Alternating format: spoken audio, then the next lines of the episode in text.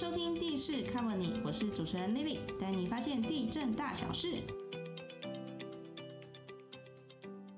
Hello，各位听众朋友，大家好，欢迎收听地势 cover 你。不晓得我们的听众朋友有没有人正在考虑买房子？那如果要购物的话，买在哪边？要怎么选才好呢？我们今天邀请到两位来宾来教大家利用实价登录来找好屋。那我们欢迎板桥地所的佩珊科长，嗨，大家好。还有三重地所的嘉玲科长。Hello Hello，大家好。一般我们买房子之前呢、会考虑的条件大概会是用呃我们比较熟悉的区域，或是比较喜欢的区域。那还有比如说周边的生活环境啊，或者是有些人会考虑说，离公司有没有比较近一点？还有小孩未来就学的学区啊，来做一个优先的一个筛选。但是呃，里面还有一个非常现实的问题，就是房屋的价格。因为现在房子真的很贵，不是那么容易下手。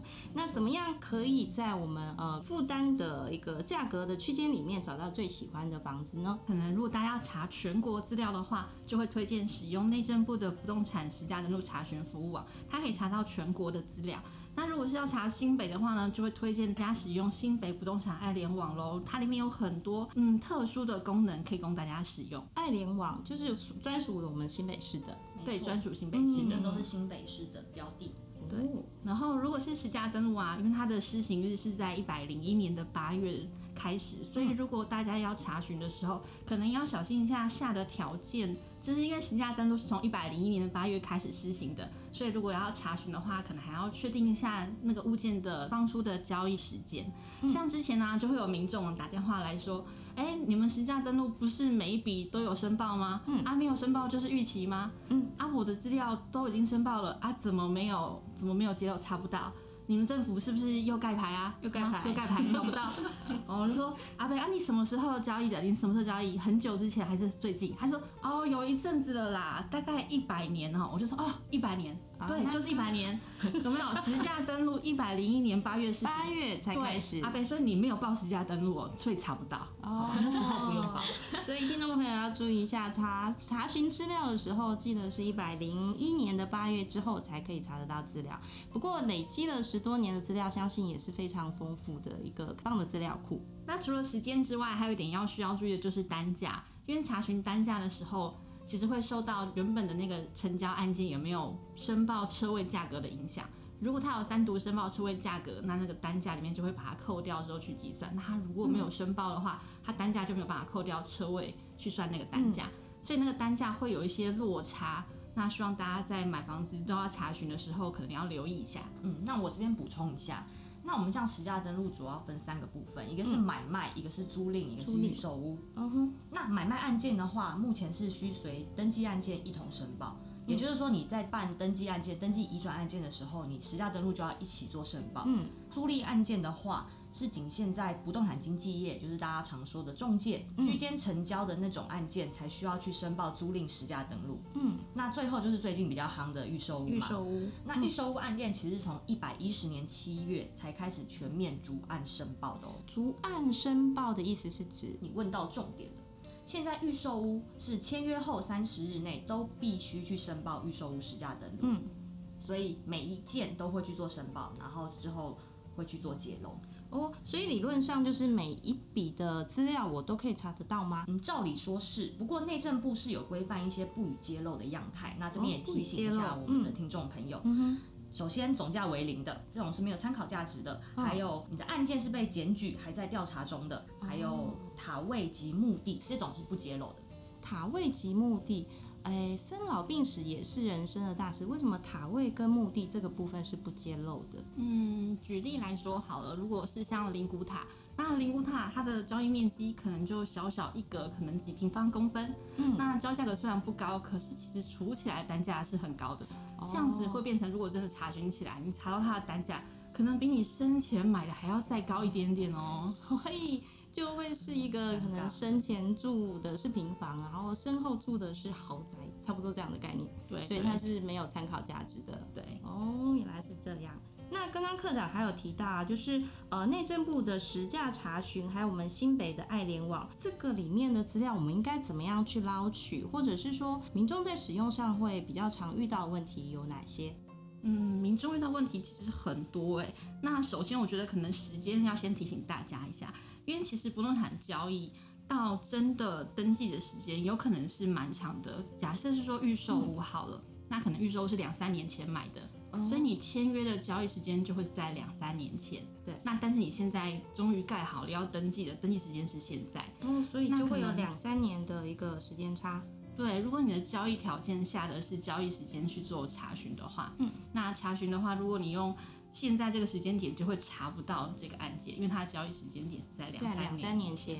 嗯。嗯。然后另外啊，有些民众可能就是会申报之后就很心急，想要查到他的案件，但是其实他的申报时间，就他等于他的登记时间跟可以查询到的时间，也大概是会有两周以。左右的落差，两周左右，嗯。哦，所以如果民众要查询的话，大概等个两周左右的时间再去查询，才会找到自己的资料，对，会比较保险点。嗯哼哼。那另外呢，我来补充一下，我这边常常会接到一些民众的电话，还有民众的疑问，比如说他们会问说，哎，啊为什么透天你在查询的时候只给我查到总价啊，你没有帮我算出单价？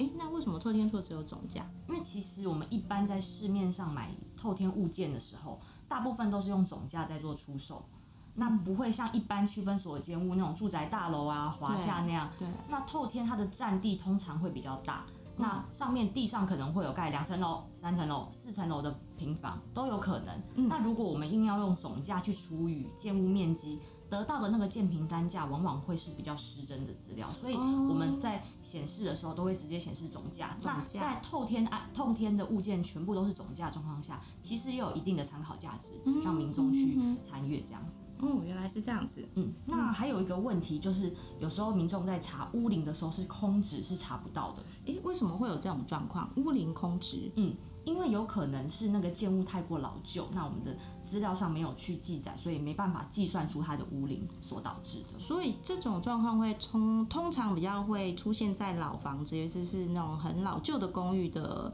交易案件会出现这样没错，老旧公寓。嗯，那这时候其实我比较建议的方式，是因为我们爱联网有一个那个街景的功能，你可以直接使用街景，那直接去看这个屋子实际的状况，会比你去参考它的屋龄应该会更有。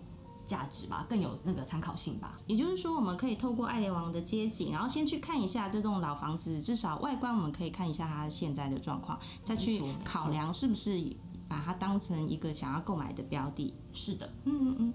那通常其实我们下了很呃，在查询的时候下了条件。那所出来的资料量都会很多，所以我建议听众朋友，你们在做实价登录查询的时候，你的范围要下的精准，其实很重要。查询完之后，相关的资料也不用紧张，不用怕会不见，其实我们都可以用 Excel 汇出，汇出之后还可以做后续的呃价值运用，更多样分析。新北的爱联网还有一个功能，我觉得也很酷诶，叫做随走随估，就是走到哪里可以估算到哪里，我觉得这个很厉害。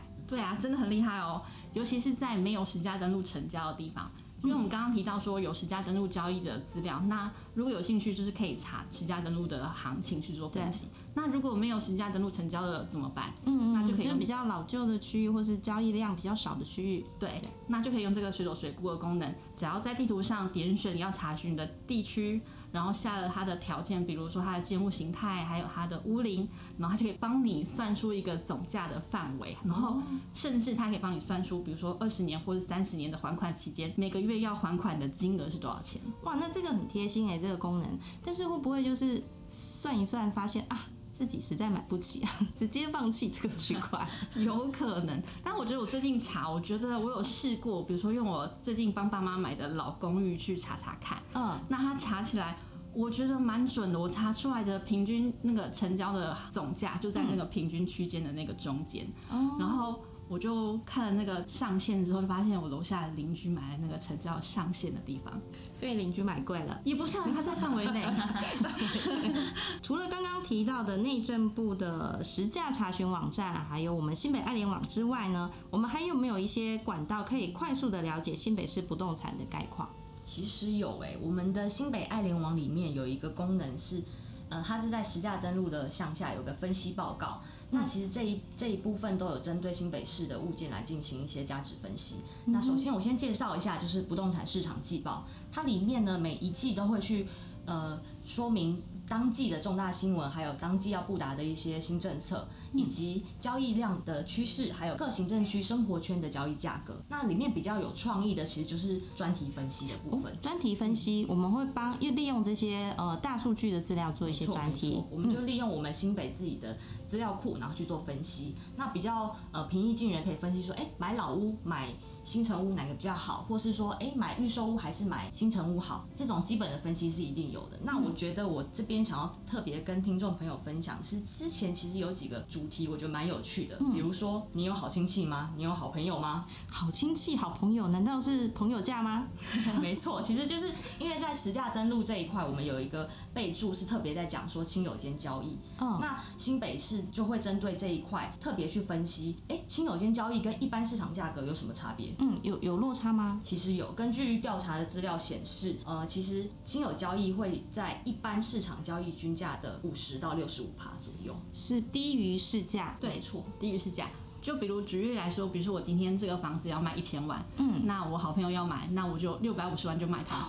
我们友情就值三百五十万这样，但是那你还有缺好朋友吗？我七百万也可以接受，可是好像没有房子了，现在不缺好朋友。那另外还有一个比较好玩的主题是，呃，现在房价高嘛，大家在一开始有提到，那想要靠继承等房的人，你要活到几岁呢？